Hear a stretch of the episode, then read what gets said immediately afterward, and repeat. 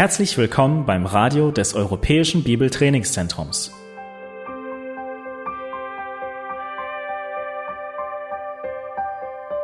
Unser Anliegen ist, dass der folgende Vortrag Sie zum Dienst für unseren Herrn Jesus Christus ermutigt.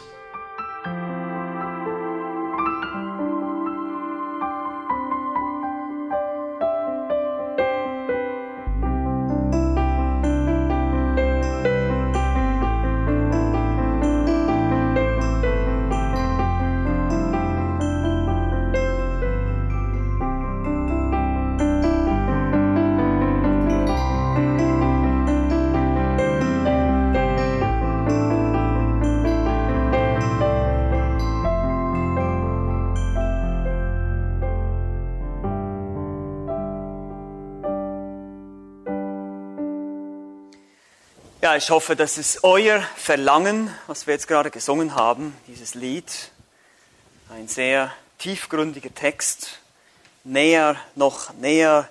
Und das ist unser Ziel als Christen. Wir wollen Jesus Christus näher kommen. Wir wollen Jesus Christus ähnlicher werden. Wir sind Christen nicht, weil wir denken, wir sind etwas Besseres als andere Menschen, aber wir sind besser dran. Ja, wir dürfen die Gnade Gottes in unserem Leben erfahren. Wir dürfen durch den Glauben Vergebung unserer Sünde erfahren. Jeden Tag dürfen wir Gott bitten, uns unsere Schuld zu vergeben und uns zu reinigen von unserer Ungerechtigkeit. Und das tut er auch. Und so dürfen wir auch das Vorrecht haben, sein Wort gemeinsam zu lesen, sein Wort zu studieren, die Bibel zu lesen, die Bibel, sein Wort, seine Offenbarung an uns in gewissermaßen Gottes Liebesbrief an dich, ja, die Offenbarung seines Selbst, er zeigt sich selbst. Und so, gerade bei einer Geschichte wie dem Propheten Jona, ist das enorm wichtig. Ja, dass wir diese Geschichte nicht einfach als eine nette Geschichte sehen, sondern dass wir sie als eine Offenbarung Gottes verstehen sollen. Alle die Geschichten, die uns im Alten Testament geschrieben wurden, sind vorbereitend. Sie zeigen uns, wer ist Gott? Wie ist Gott? Es geht nicht um Jona, es geht nicht um den großen Fisch, es geht nicht mal um die Niniviten und die Leute in Ninive, es geht um Gott, um Gott allein.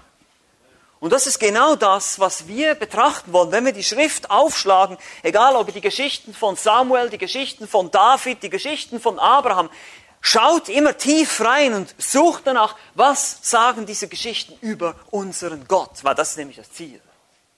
Und genauso ist es hier in dieser Geschichte. Wir kommen heute tatsächlich zu diesem berühmten Kapitel 2, wo der Prophet Jona eben von dem großen Fisch verschluckt wird. Aber bevor wir das tun, lasst uns doch mal gemeinsam beten und den Herrn um seine Hilfe bitten. Lieber Vater im Himmel, danke für deine Gnade, danke, dass wir heute hier sein dürfen, um gemeinsam dein Wort zu hören, dein Wort zu lesen.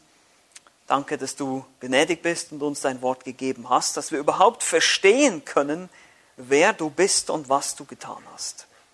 Danke jetzt für diese Zeit. Wir bitten, dass du uns Einsicht gibst, Verständnis und Hilfe einfach, dass wir auch wissen, wie wir die Dinge umsetzen sollen, die wir heute verstehen und lernen. Danke, Herr Jesus Christus, wir beten in deinem Namen.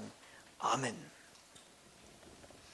Jemand sagte einmal, wenn man einen Menschen davon überzeugen kann, dass es keine Hoffnung mehr gibt, dann würde er den Tag verfluchen, an dem er geboren wurde. Hoffnung ist eine unverzichtbare Qualität des Lebens.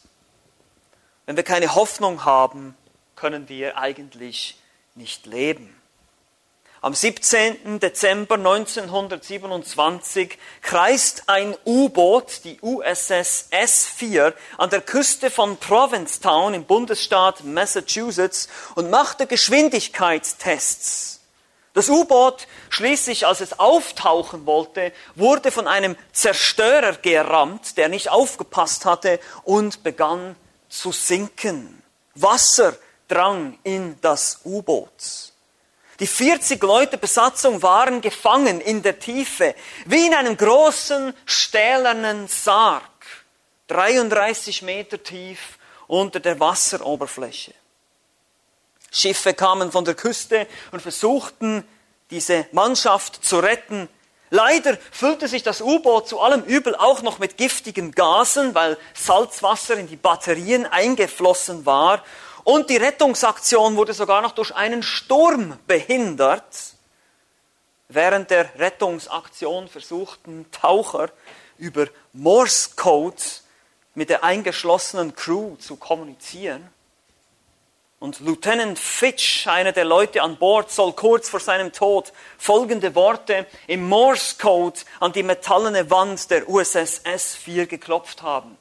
Gibt es noch Hoffnung? Dies scheint der Aufschrei der Menschheit zu sein. Gibt es noch Hoffnung? Wie sieht es heute aus? Gibt es Hoffnung auf eine bessere Welt, auf eine bessere Zukunft? Gibt es Hoffnung auf ein Ende der Corona-Krise oder was auch immer wir uns erhoffen? Gibt es Hoffnung? Das ist die Frage, die alle Menschen sich stellen sollen. Vor allem gibt es Hoffnung über den Tod hinaus. Und wenn es Hoffnung gibt, an wem hängt denn diese Hoffnung? Worauf basiert diese Hoffnung? Auf meinem Geld? Auf meiner Kraft? Auf meinen Fähigkeiten? An meiner Gesundheit? An eine Impfung? Nein, auf Gott allein. In unserem Text heute wird auch der Prophet Jona zu diesem Punkt gebracht, wo es keine Hoffnung mehr gibt. Er ist eingeschlossen in der Tiefe des Meeres, wie die USS S4, dieses U-Boot, in einem nassen Grab. Aber Jona, er ging es besser als der Mannschaft der USS S4. Er durfte das Festland nämlich nochmal sehen. Und lass uns erinnern, lass uns zurückdenken. Was haben wir gesehen? Was haben wir bereits gelesen im Propheten Jona? Wir sind mittendrin im Kapitel 2 dieses interessanten, eigentlich schockierenden Buches. Nun, für uns Westeuropäer ist das eher so ein bisschen vielleicht Kopfschütteln. Naja, da ist so ein Prophet, der rennt irgendwie Gott davon und dann wird er durch einen Sturm, äh, kommt er, in, erstmal geht er aufs Schiff, dann kommt er in einen Sturm, dann wird er über Bord geworfen, dann wird er von einem Fisch verschluckt. Das ist für uns irgendwie ganz seltsam, für uns Westeuropäer, wenn wir uns was so überlegen. Und deshalb ist es wichtig, dass wir uns die Geschichte gewissermaßen aus der Sicht der Juden betrachten. Dass ihr euch versucht, so quasi in die Sandalen der antiken Israeliten zu versetzen, zur damaligen Zeit, in der Zeit der Herrschaft des Königs Jerobeams Zweiten, als Israel, das Nordreich, gespalten war vom Südreich Israel sollte eigentlich ein Land sein, es sollte ein Zeugnis sein in der Welt. Sie sollten durch ihr Verhalten, durch das Halten der zehn Gebote und das Halten der anderen Gebote, sollten sie die Weisheit Gottes der Welt demonstrieren. Das war eigentlich ihre Aufgabe. Sie sollten quasi Zeugen sein in der Welt. Aber sie sind abgefallen von ihrem Gott.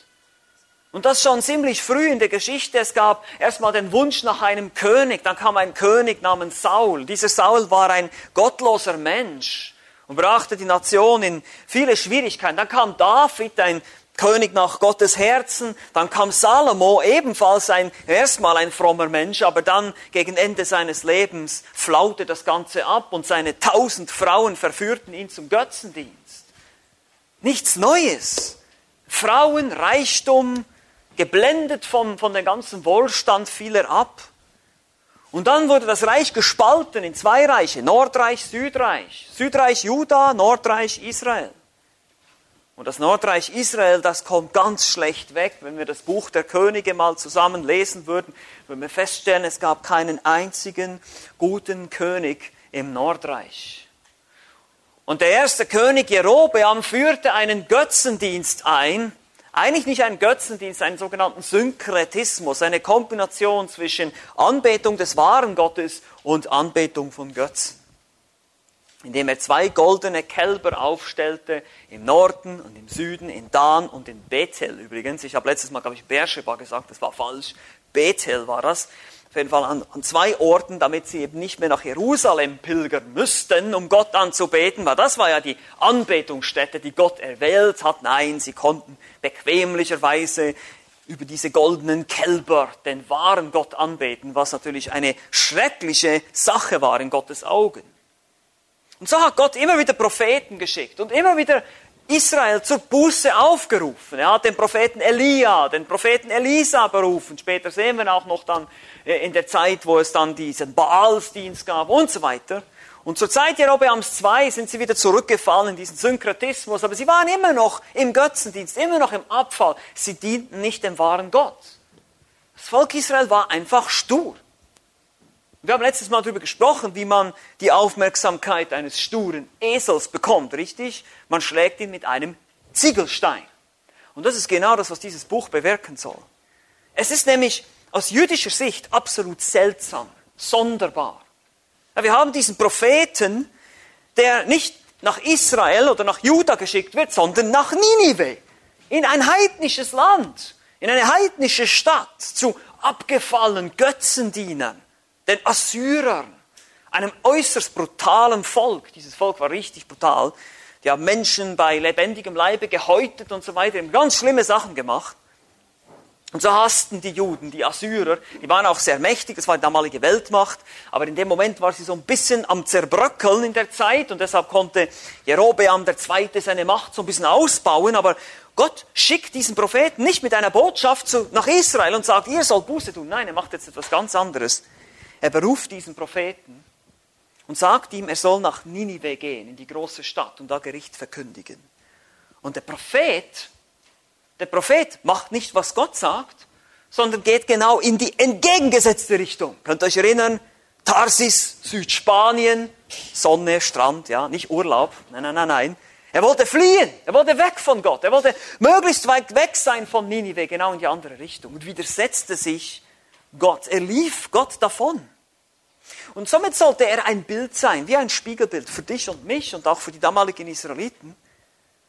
Nämlich ihr Israeliten, ihr lauft Gott davon, so wie der Prophet Jona. Ihr müsst gar nicht so schockiert sein. Ihr müsst gar nicht so gucken hier. Das seid ihr. Ihr läuft Gott davon. Ihr wollt nichts von ihm wissen. Ihr lasst euch nicht zur Umkehr bewegen. Das sollte die Botschaft sein. Und so schreibt Jona quasi seine eigene Geschichte, die er erlebt hat, übrigens historischer Bericht, also das glaube ich hier, dass das ein wahrer Fisch war. Wir werden noch darauf eingehen, so ein bisschen großer Fisch war, vielleicht sogar ein Lebewesen, das heute nicht mehr existiert. Dem Schreiber ist es gar nicht so wichtig, nämlich, weil Gott allmächtig ist und alles tun kann, was er will. Er schmettert auf einen großen Sturm aufs, Land, äh, aufs Meer und lässt diesen Sturm danach gleich wieder stoppen, als sie ihn ins Wasser geworfen haben. Gott ist absolut souverän, kontrolliert die ganze Sache hier, die ganze Schöpfung. Aber sein Ziel ist es, den Propheten Jona zurückzubringen, zur Buße. Und genauso möchte er, dass die Israeliten zu ihm zurückkehren, wenn sie diese Geschichte lesen. Und erstmal schockiert sind. Ja, Jona, wie konnte er so schön sein Glaubensbekenntnis aufsagen in Vers 9? Ich bin ein Hebräer und fürchte Jahwe, den Gott des Himmels, der das Meer und das Trockene gemacht hat. Das Meer Echt jetzt, Jona? Und du fließt mit einem Boot übers Meer? Du glaubst an Gott, der das. Stimmt das, was du da glaubst, mit dem, wie du handelst, überein? In dem Moment noch nicht. Und so endet diese Sache hier, dass Jona über Bord geworfen wird und der Sturm hört auf. Und die Männer, die Schiffsleute sind erschrocken. Sie sehen die Macht Gottes. Sie sehen dass Gott wirklich das Meer und das Wetter kontrolliert.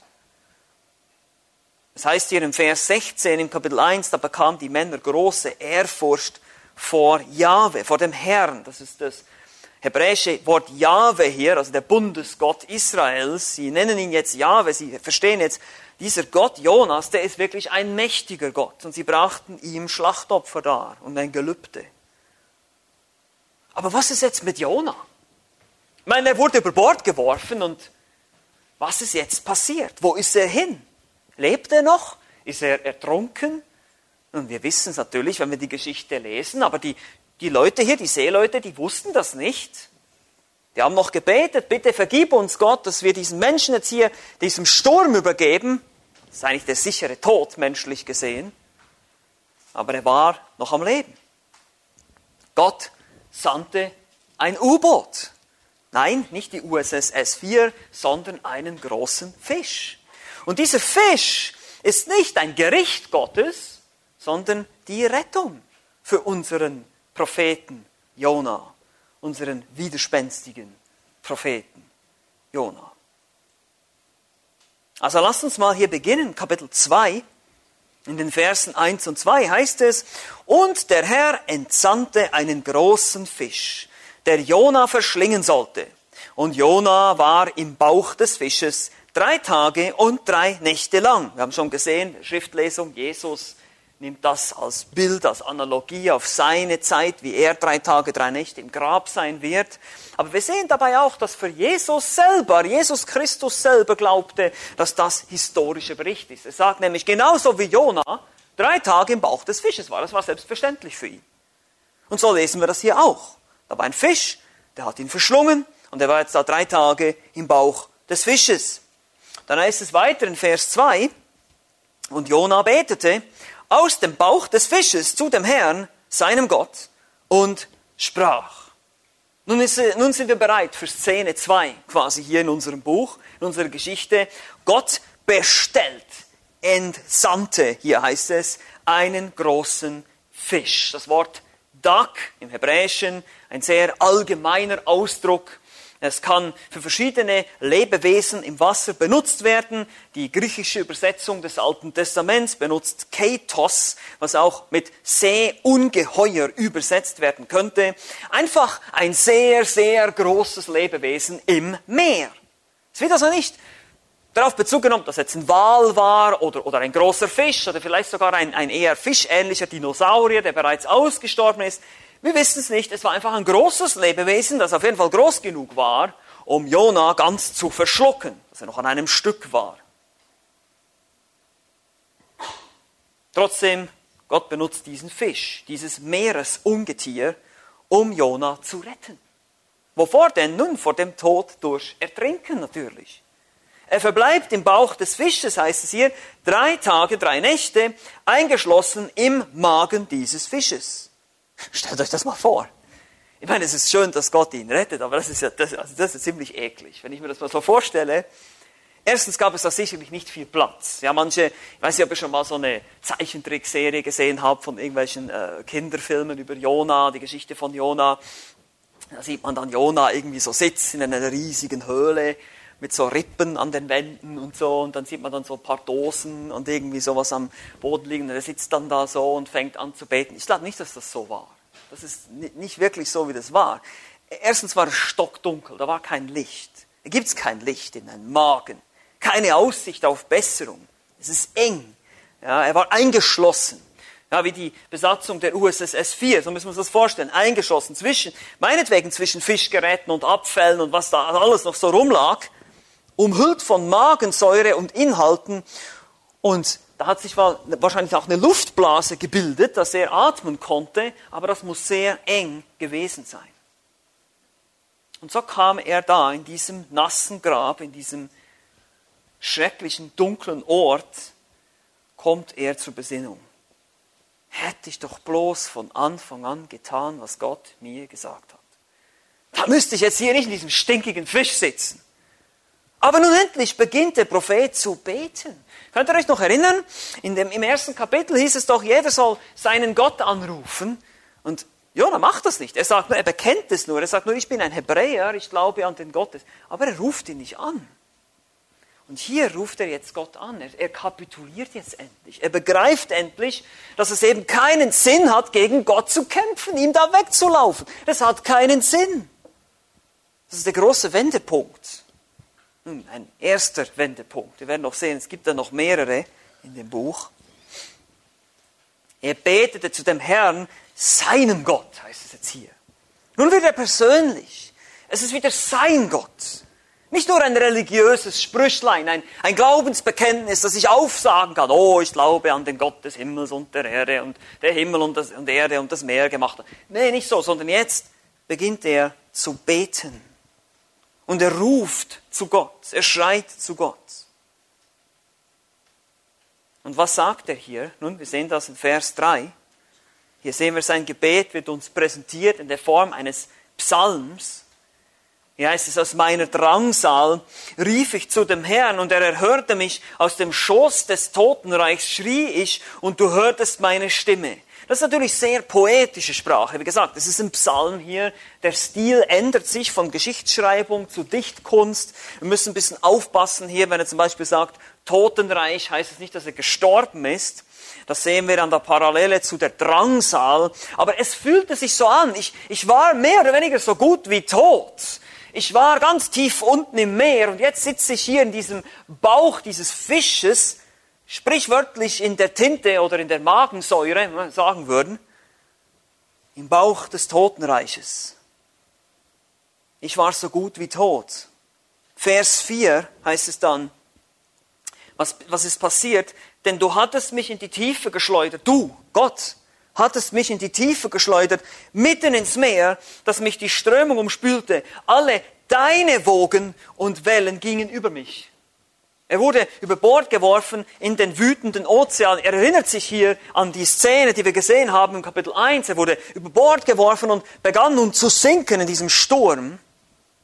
Er beschreibt hier seinen Kampf mit dem Ertrinken.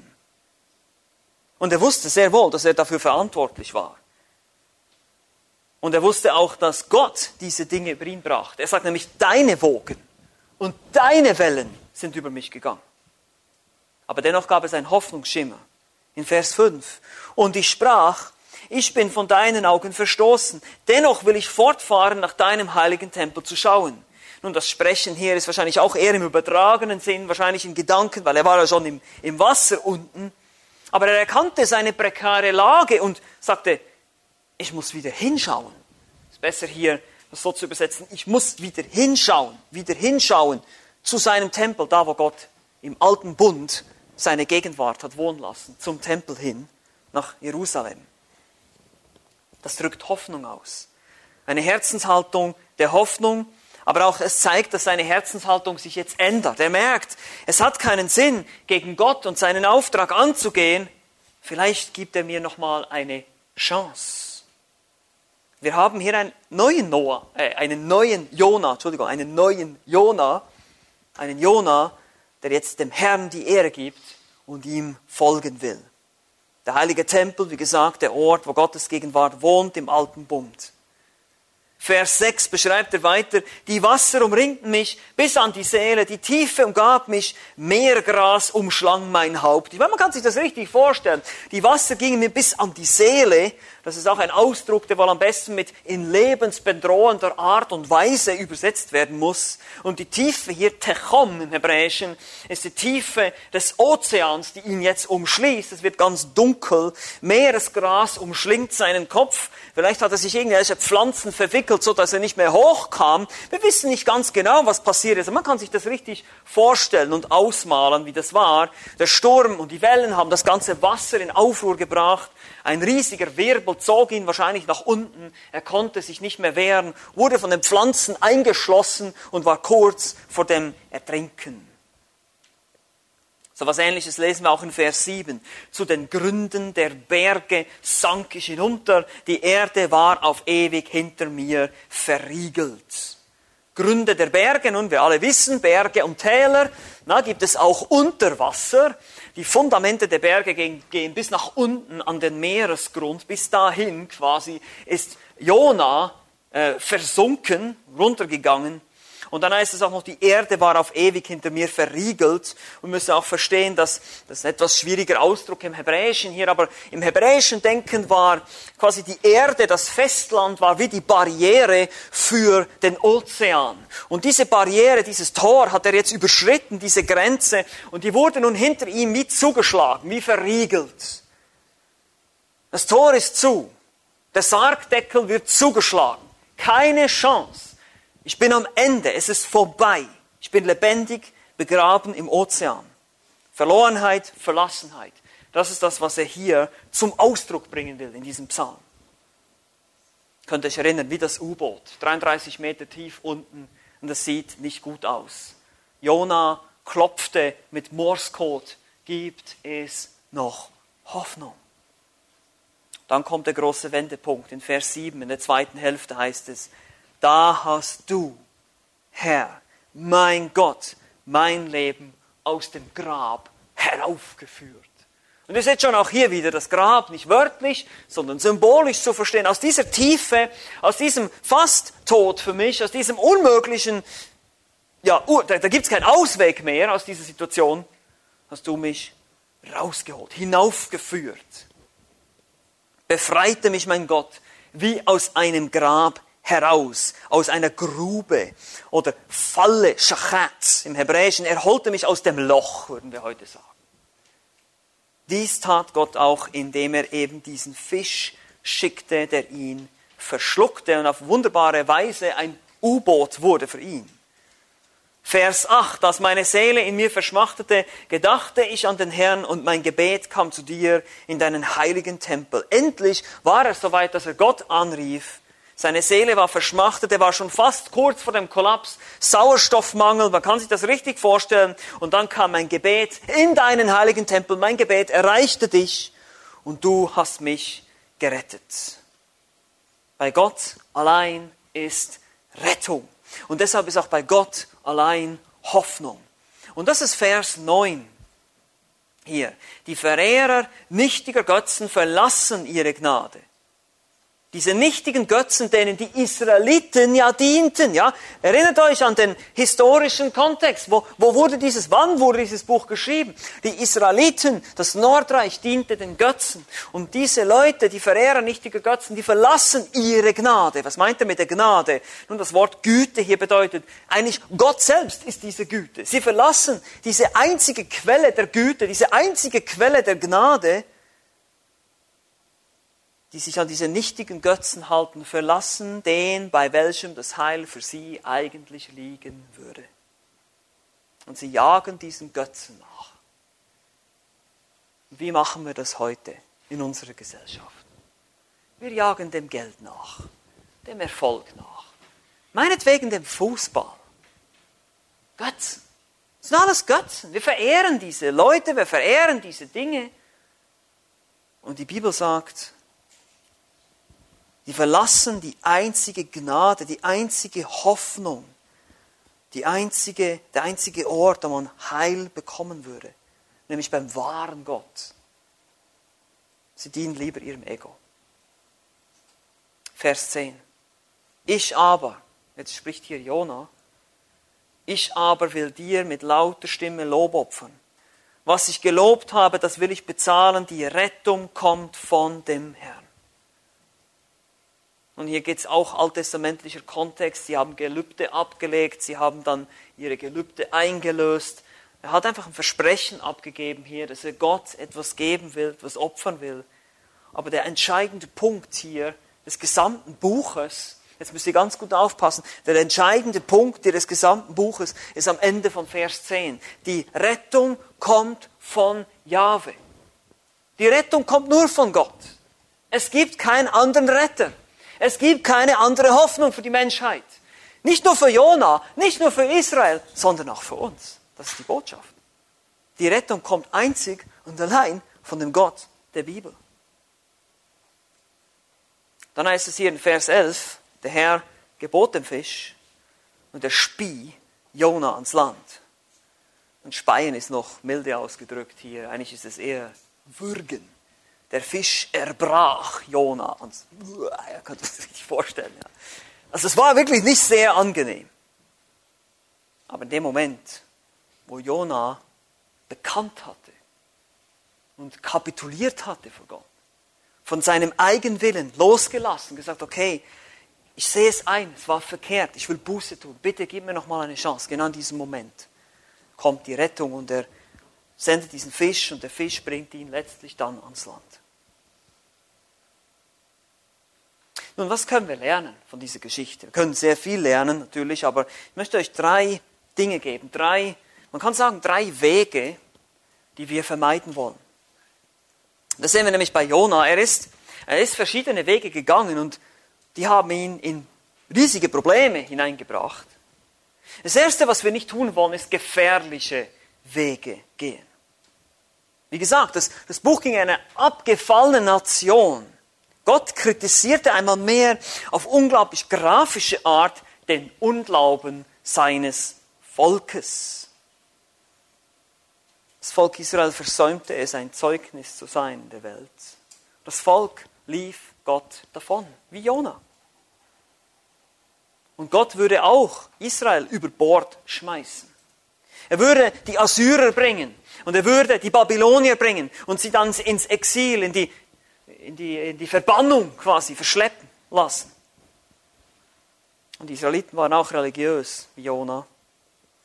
Sie bekannten sich auch zu dem Gott, der alles geschaffen hatte. Ja, sie könnten, konnten ihre Sprüchlein aufsagen.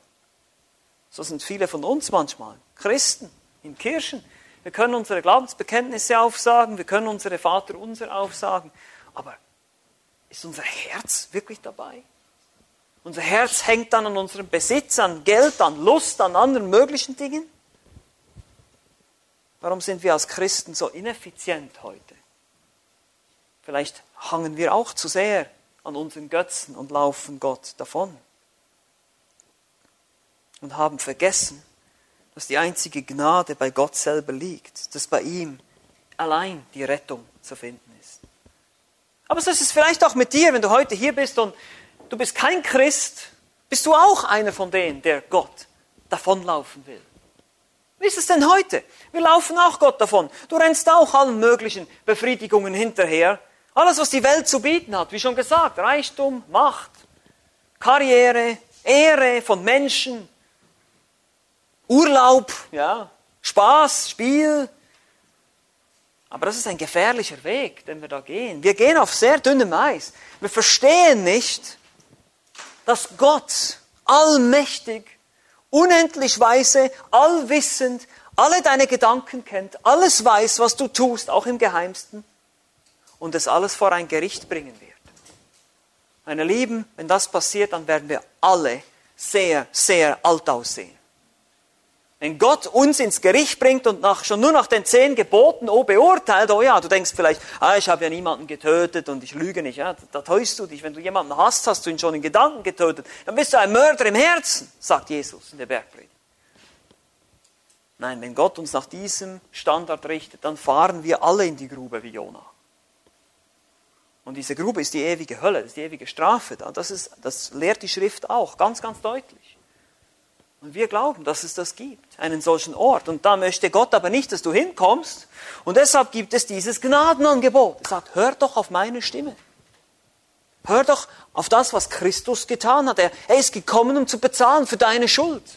Damit du erlöst werden kannst. Damit du eben nicht dahin musst in die ewige Verdammnis, sondern zu mir kommen kannst in die ewige Freude.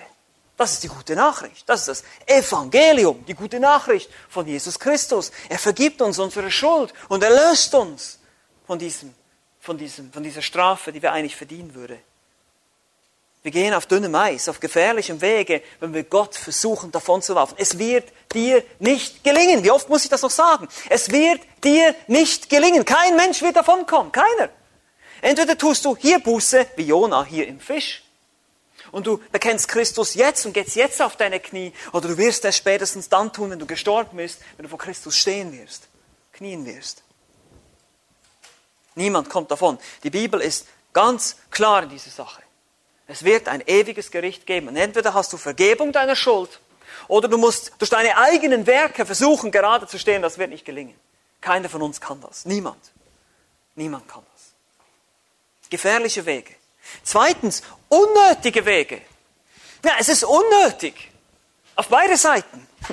Die Züchtigung und die, die ganze Sache mit dem Fisch hier, die wäre gar nicht nötig gewesen eigentlich. Ja, wenn, wenn Jona von Anfang an das getan hätte, was Gott gesagt hat, dann hätten wir eigentlich im Kapitel 3 beginnen können. Wenn er nämlich Kapitel 3, Vers 1 mal anschaut, heißt es, und das Wort des Herrn erging zum zweiten Mal an Jona folgendermaßen. Und dann heißt es, mache dich auf, Geh nach Ninive und verkündige. Also Jona. Nochmal alles von vorn, bitte. Falls ich mich nicht ganz klar ausgedrückt habe. Er hatte natürlich, ja. Gott hat kein Sprachproblem. Wir haben ein Hörproblem. Wir hören nicht, wenn Gott was sagt. Ah, die Bibel, ah, muss ich ja nicht ernst nehmen. Ah, das ist vom Menschen geschrieben. Wir haben ein Hörproblem. Doch, die Bibel ist von Gott. Die Bibel ist Gottes Wort. Und du solltest es ernst nehmen. Du solltest hören. Deshalb ist diese Geschichte hier drin. Weil sonst musst du vielleicht noch einen riesigen Umweg gehen. Musst doch die ganze Welt, die ganze Enttäuschung der Welt erleben. Und dann kommst du irgendwann mal zurück zu Gott und sagst, hätte mir das eigentlich sparen können. Hätte mir das eigentlich sparen können. Nun wird er hier vom Fisch ans Land gespuckt und befindet sich genau wieder da, wo er angefangen hat. Aber so ist es auch mit uns Christen. Ist es nicht so?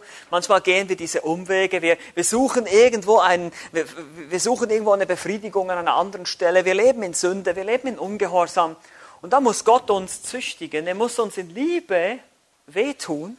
Und dann kommen wir genau an den Punkt zurück, wo wir aufgehört haben, mit ihm zu gehen. Und jetzt nochmal. Jetzt nochmal. Ich weiß nicht, ob ihr das schon mal erlebt habt. Ich habe das schon erlebt. So ein Reset. Ja, wenn Gott den Reset-Button drückt und dann kann ich nochmal von vorne. So, jetzt probieren wir es nochmal. Also nochmal. Und das ist genau das, was jetzt in Kapitel 3 dann ablaufen wird. Gott sagt so, jetzt machen wir das Ganze, die ganze Übung nochmal. Ich gebe dir nochmal eine Chance. Gott ist ein Gott der Chancen. Er möchte dir auch eine Chance geben. Deshalb bist du vielleicht hier, deshalb hörst du diese Worte, um vielleicht nachzudenken, um vielleicht Buße zu tun, um vielleicht mal zur Besinnung zu kommen zu sagen, wo gehe ich eigentlich hin? Was kommt nach dem Tod? Was läuft hier eigentlich in dieser Welt? Woher kommt das ganze Elend, die ganzen Krankheiten, der ganze Krieg? Nun, der kommt von uns Menschen, weil wir Sünder sind, weil wir Gottes Gebote brechen und uns eben nicht an das halten, was er sagt. Und deshalb gehen wir diese unnötigen Wege und Gott muss uns züchtigen und zu sich zurückholen. Wenn wir mit Gott hadern, bringt es auch nichts. Gefährliche, unnötige. Und schließlich egoistisch. Am Ende, drittes, dritte Anwendung hier, sind egoistische Wege. Wenn wir uns das richtig überlegen, müssen wir sagen, guckt euch mal an, was Jona tut. Er tut, was er will. Richtig? Er wollte nicht nach Ninive gehen. Ihn interessiert es nicht groß, dass er die Seefahrer in Gefahr brachte. Bis er selbst gezüchtigt wurde. Dann plötzlich interessiert es ihn, weil jetzt geht es ihm ans Lebendige. Sind wir nicht auch oft so, dass wir uns nur dafür interessieren, was uns betrifft? Dass es uns gut geht?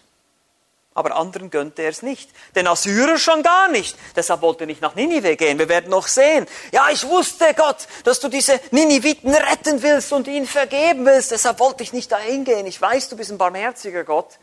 Stellt euch mal vor, er regt sich über die Barmherzigkeit Gottes auf. Am Ende des Buches. Egoistisch, selbstsüchtig. Aber bevor wir urteilen über Jona, lass uns gleich wieder den Spiegel nehmen und sagen, hm, inwiefern mache ich das oft? Ich mache einfach, was ich will. Ich gehe meine eigenen Wege und andere interessieren mich nicht, wenn ich sie in Gefahr bringe oder wenn ich ihnen Dinge erzähle, die vielleicht nicht stimmen oder irgendwas vorlebe, was nicht stimmt.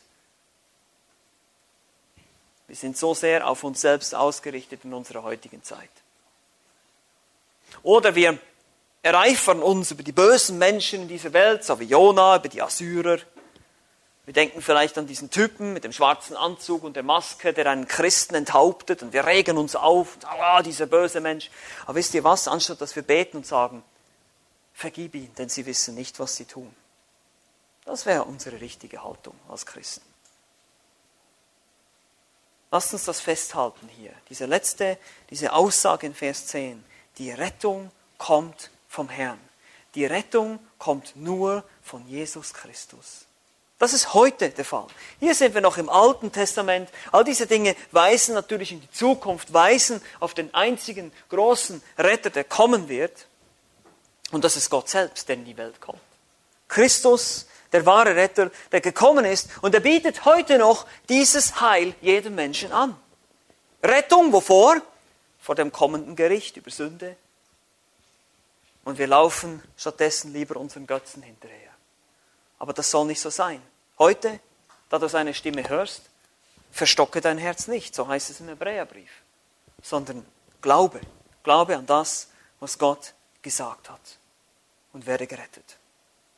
Denn bei dem Herrn allein ist Rettung. Amen. Lass mich noch beten. Lieber Vater im Himmel, ich danke dir jetzt für diesen Tag. Danke für die Möglichkeit, hier zu sein, einmal mehr dein Wort zu lesen und über Rettung nachzudenken. Die Rettung des Jona, die Rettung aus dem Grab, aus der Tiefe, aus seiner äh, schlimmen Situation, Rettung in letzter Minute für ihn. Und so wollen wir daran denken, wie du gerettet hast, indem du gekommen bist, selber auf diese Welt, Mensch wurdest, ein gerechtes Leben geführt hast, Gesetze alle gehalten hast, für uns, die wir glauben, und gestorben bist am Kreuz und auferstanden bist am dritten Tage, wie du selber gesagt hast, wie Jona drei Tage und drei Nächte im Bauch des Fisches war, so warst du in der Erde und bist dann auferstanden. Und du hast den Tod besiegt. Und jetzt haben wir Hoffnung. Jetzt haben wir etwas, was über diese Welt, über die Existenz in dieser irdischen Welt hinausgeht. Mögest du uns allen immer wieder die Augen öffnen für diese Wahrheit, dass wir uns darauf ausrichten und dir nachfolgen. Mögest du die Herzen verändern bei denen, wo es noch nicht der Fall ist. Durch deine Gnade, das Wirken deines Geistes. Darum bitten wir in Jesu Namen. Amen.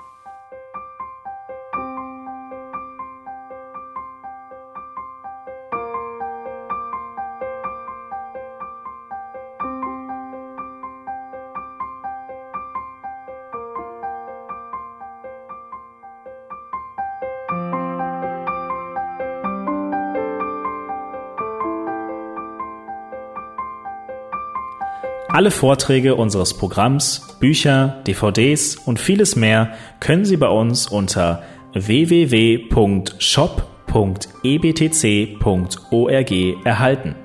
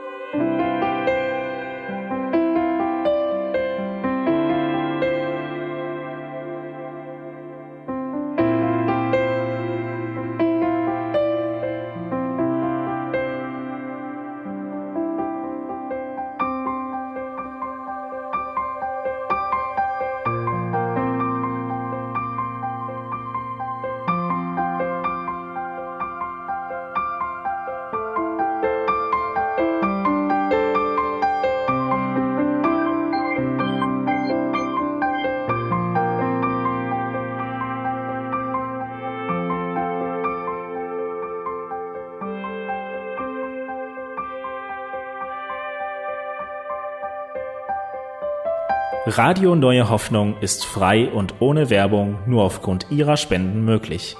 Wenn Sie weitere Informationen dazu finden möchten, wie Sie Radio Neue Hoffnung unterstützen können, besuchen Sie die Webseite www.rnh.de.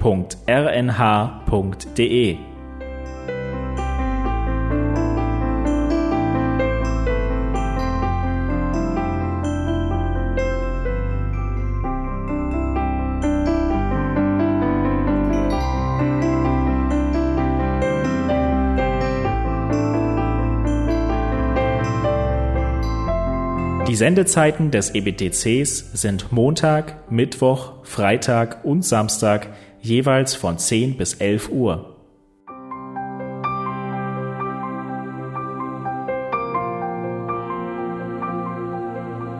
Sie finden uns im Internet unter www.ebtc.org. Eine E-Mail können Sie uns senden an radio.ebtc.org. Telefonisch erreichen Sie uns unter 0049 3060 988 610. Unsere Postanschrift lautet an der Schillingbrücke 4 in 10243 Berlin, Deutschland.